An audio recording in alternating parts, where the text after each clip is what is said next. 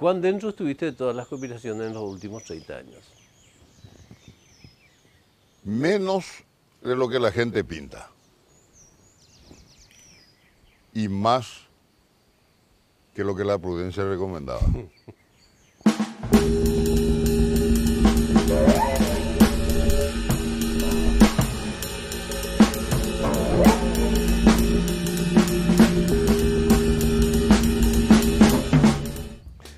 Caleb, ¿cuándo, ¿cuándo empieza el...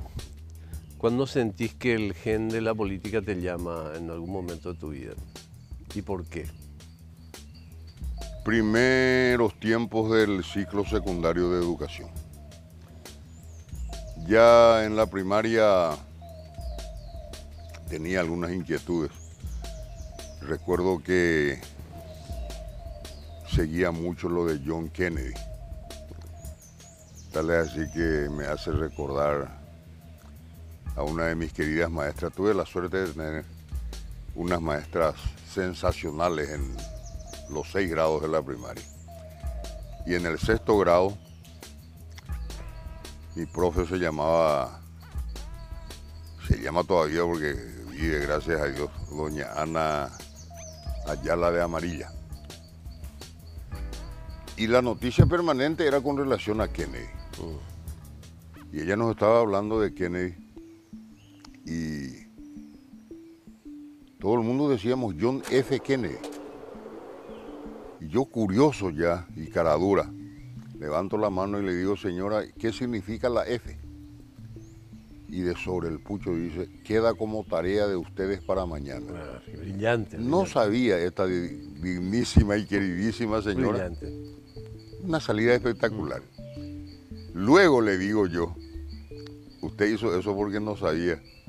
Claro que sí, pero cállate, me dice. En ese tiempo ya sentía curiosidad y me sentía ya atraído por la política. Y en la secundaria ya directamente en acción política, porque recordarás que la década del 60 fue probablemente la, la época, la década más floreciente de los centros de estudiantes secundarios. Claro, claro. Recuerdo que estando en cuarto o quinto curso, yo llevaba lo que llamábamos el palo mayor de mi colegio y rompimos filas en protestas por el tema de los saltos del Guaira. Mm, Y ya éramos rebelditos, ¿verdad? mm. Y bueno, por un discurso en un acto del 14 de mayo, por primera vez fui preso. Ah, mira. Un grave apresamiento de tres horas en la comisaría Bueno, algo- con algo se comienza. de Ipacaraí. Hablando de Ipacaraí, o sea, el estuche de tu vida, Ipacaraí tampoco era una, una comunidad que estuviera tan exenta de historias políticas, ¿no? Ipacaraí tuvo esa característica siempre. Imagínate que el monseñor Ismael Rolón, nada menos, lo designó capital del diálogo nacional y Así capital de la democracia. Así mismo. Ipacaraí es un pueblo luchador.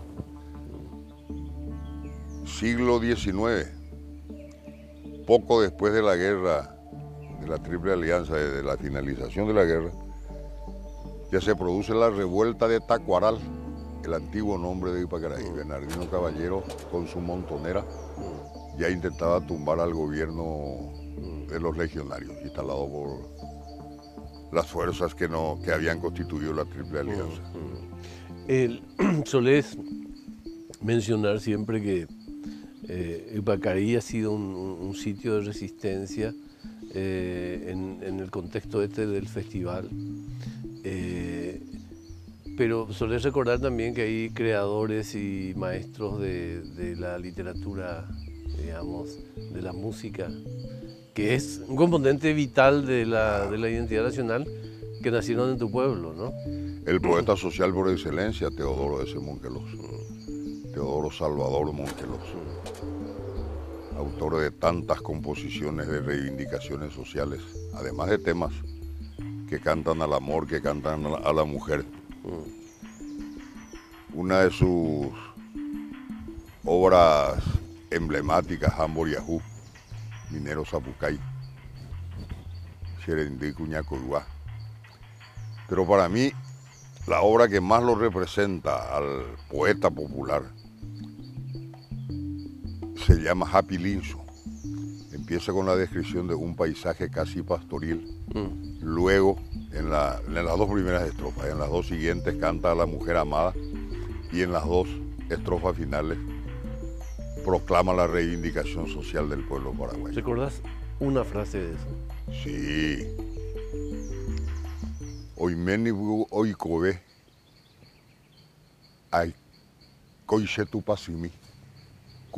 Guapineti se me ahí mi. Jagüe mañei paneja eserejena y manduay allei poimeje sarairo yo hay juetero guare. De una riqueza y paupenda yaikuai kokue kuaraji ama ñamu'ai hi'ánte asapukai seaji oipy'a upeve chokokue koasykue ya'érõnda ja'epaie. ¿Qué, ¿Qué encontrás de bello en la, en la política, Caleb? Recuerdo siempre yo esta expresión que es, no es de afuera, ¿eh? te, te, lo dicen obispos, gente de iglesia, te dice, la iglesia es santa y prostituta, ¿verdad? ¿Qué es la política? Yo hace rato que opté por una definición de la política. Esta que es una actividad sucia, pecaminosa, maliciosa, malévola, que cuando entras en la política te tienes que renunciar a todo parámetro ético, moral. Así es seis veces. Por eso mi definición, después de mucho indagar y meditar, que llegó el, Epifanio, el finado don Epifanio Méndez Fleita, para mí la política no es sino la puesta en práctica del principio jesucristiano de la proximidad. Política es servicio, política es solidaridad, política es brindarse a los demás. No, no estoy queriendo aparecer como el santo, que solamente piensa en los demás. No, yo pienso en mí, pienso en los míos, a nivel familiar, a nivel amistoso, pero nunca dejo de pensar en el prójimo en general. Yo toda mi vida dediqué el 75% de mi gestión política al servicio al semejante y un pequeño porcentaje a la conspiración. Conspiración. Yo lo escuché decir, creo que, creo que fue a Euclides Acevedo, bueno, y si no fue a él, ahora que es ministro del Interior me puede apresar si le estoy adjudicando falsamente. Pero escuché, creo que decir a él que la conspiración política es un hecho intelectual, o sea, cualquier conspirador puede ser político, pero no cualquier político puede ser conspirador. O sea, hay una hay un ejercicio y la conspiración no es otra cosa sino reunir elementos este, tácticos, físicos y estratégicos para llegar a un resultado. Yo puedo por lo definir por lo menos eh, cinco conspiraciones importantes desde la transición y me cuesta mucho eh, sacarte del medio de, todas ellas. O sea, la caída de Stroessner, el marzo paraguayo, eh, previo al marzo paraguayo. El abril del perdón, previo a abril 96 la, la, victoria de, Juan Carlos Guasmosi. Eh, abril, marzo paraguayo, eh, la caída de Fernando Lugo, eh, son hechos que fueron impactantes porque no, fueron golpes administrativos o, no sé, una, una, pequeña conspiración para tumbarle a un presidente del Congreso en ese momento, sino fueron hechos que cambiaron historias. Eh, ¿Cuán dentro estuviste de todas las conspiraciones en los últimos 30 años? Menos de lo que la gente pinta. Y más que lo que la prudencia recomendaba. Yo siempre fui muy jugado, ¿verdad? Y yo reivindico la conspiración. Una acepción que según la Academia de la Lengua ya está en desuso de la palabra conspiración era convocar a la gente a favor de uno. ¿Qué conllevaba eso? A favor de uno para llevar adelante alguna acción que naturalmente significaba perjuicio para otro. Ahora su acepción moderna, según el diccionario de la academia, es el de unirse para golpear a alguien, para. Afectar negativamente a alguien, mm. para sacar a alguien, generalmente contra una autoridad superior. Pero la conspiración, como recordaba que decía Euclides, el maestro de la palabra, es una, para mí, una condición ineludible en quien ejerce la función política. La de conspiración, seguía hablar Riquelme Menendez ahí político. La conspiración es inherente a la propia actividad humana y en particular a la gestión política. Pero se satanizó la palabra conspiración. Añe, pero no a calcular si va la... Oicopea. la oicopea. La conspiración conlleva pensamiento. Ahí que lo lado pensamos. Mm. ¿Y sí? A moto mañana. Es un hecho intelectual. Claro. Quería, quería eh, plantearte el tema de, ya que hablábamos de transición, son 30 años de transición. Eh, hay mucha insatisfacción con la democracia, hay mucha insatisfacción con lo que... Después me gustaría hablar un poco lo de afuera también, pero ahí lo mitan con la democracia como fundamentalmente en una perspectiva de equidad social, ¿verdad?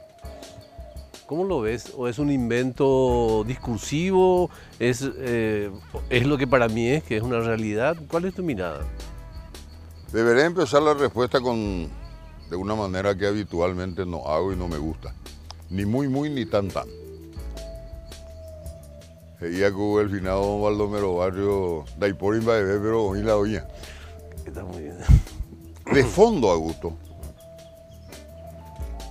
yo no tengo rigor científico para mis análisis, pero analizo permanentemente. A los chacos, analista Bacaray.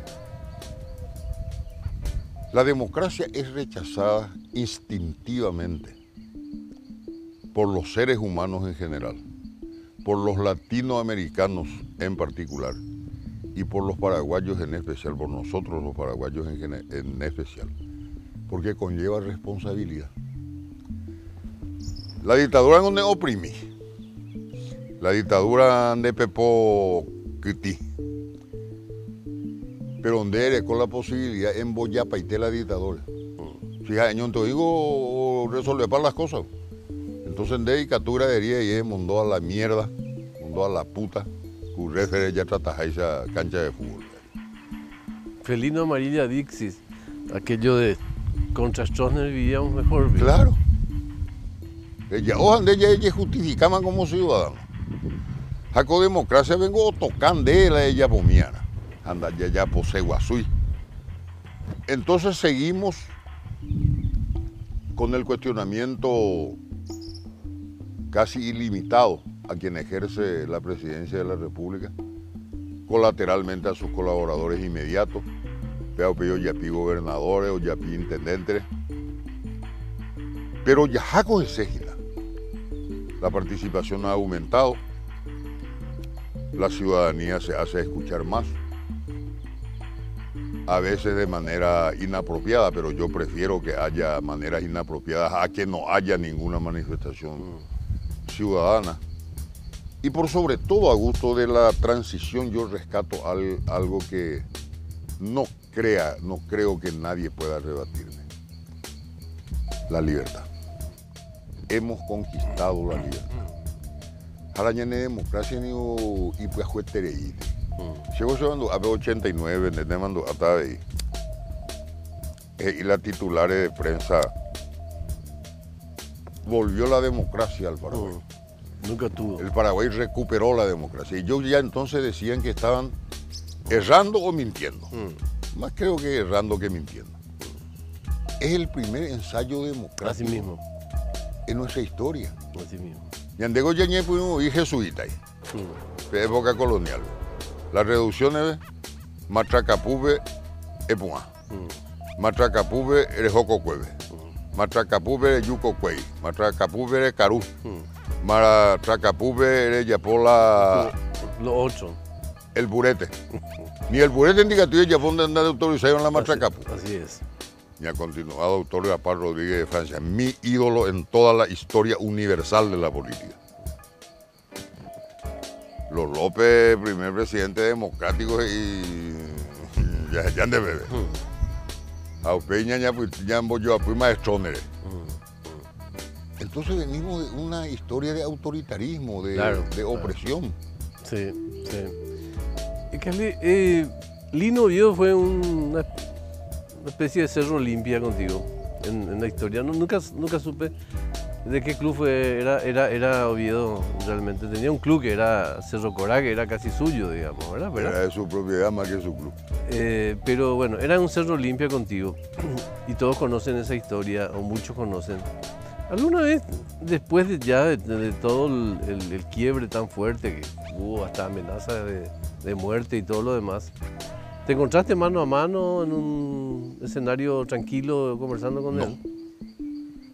Estuvimos confrontados de una relación primera cortés, nada más que eso, no de amistad. Por ese lado nos relacionamos y después nos reencontramos ya con la famosa disputa Guasmosi Seifar versus Argaña y Bañez, mm. en donde él actuó políticamente yo de alguna manera fui cómplice de esa intromisión militar en la política al callarme. Y realizada esa famosa interna cuyo resultado después fue distorsionado, el tipo se convirtió prácticamente en un jefe político. Mm. Convocaba reuniones en la caballería. Y ¿Qué virtudes le ves a, a, Oviedo tantos años después y después de su muerte? Un puto dinamismo. Voy a cometer una incidencia y que me va a tener que tolerar y disculpar si es posible a Arielito Oviedo, a quien le tengo un gran aprecio. Empezábamos a pergeñar el proyecto Cartes Presidente. Y casi cada día nos reuníamos. Y habitualmente en la oficina de Horacio. Llego un día y lo encuentro con Ariel Oviedo y digo, espero que termine de charlar y luego otro, no, este, justamente te estábamos recordando. Entonces entro y, ¿qué me recordaban o qué recordaban de mí? Y me dijo Horacio, le estaba diciendo acá a Ariel que vos sostenés que los dos políticos más guapos que conociste en tu vida son Lino Oviedo y Nicanor Duarte Fruto.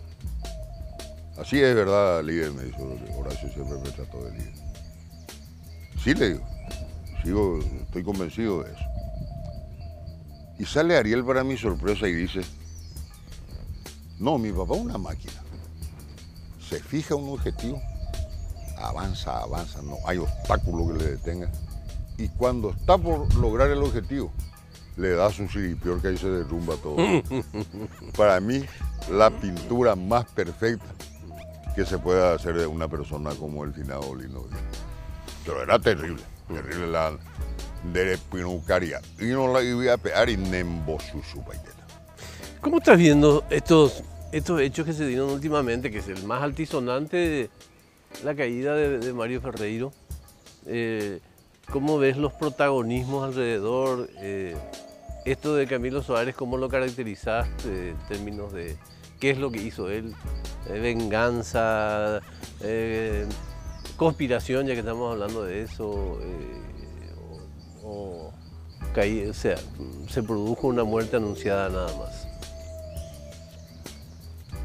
Lo de Camilo es espectacular.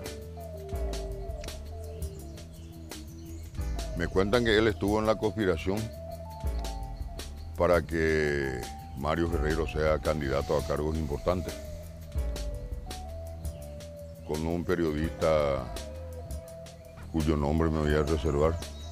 Casualmente me está haciendo la entrevista, pero no, diré su nombre ni en una sala de tortura. Luego sale la historia de la pelea entre ellos. Esa es una parte que a mí me quedó en el campo de lo nublado, que mm. Camilo decía que la casa no era su casa y que finalmente perdió su casa por culpa de Mario mm, Ferreiro, mm, cosa que amó. Pero es la, la parte anecdótica. Yo le decía ayer a nuestro amigo Pablo Rubí que varios concejales, entre ellos José Alvarenga, Rosana Rolón, Orlando Fioroto, hicieron muchas denuncias sobre la posible corrupción o indicios de corrupción en la administración Ferreiro. Y medio que nadie les, dio pelota. Y voy a repetir lo que le dije a Pablo. Un chasquido de dedos de Camilo y allá fueron la fiscalía, la policía, Herea, y se desencadenaron los hechos que culminaron, bueno, culminaron no, que tuvieron como punto central hasta ahora la renuncia de Ferreiro. Que yo creo constituye una acción política equivocada. La renuncia. La renuncia. Si no a enfrentar la situación. Pues cuando ya campo libre, oía oía oye ya pete patas y arigen.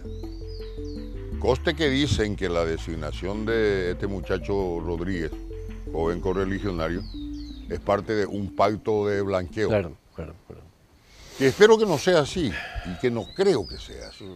Va y si de blanqueata la, o no la evidencia. Mm.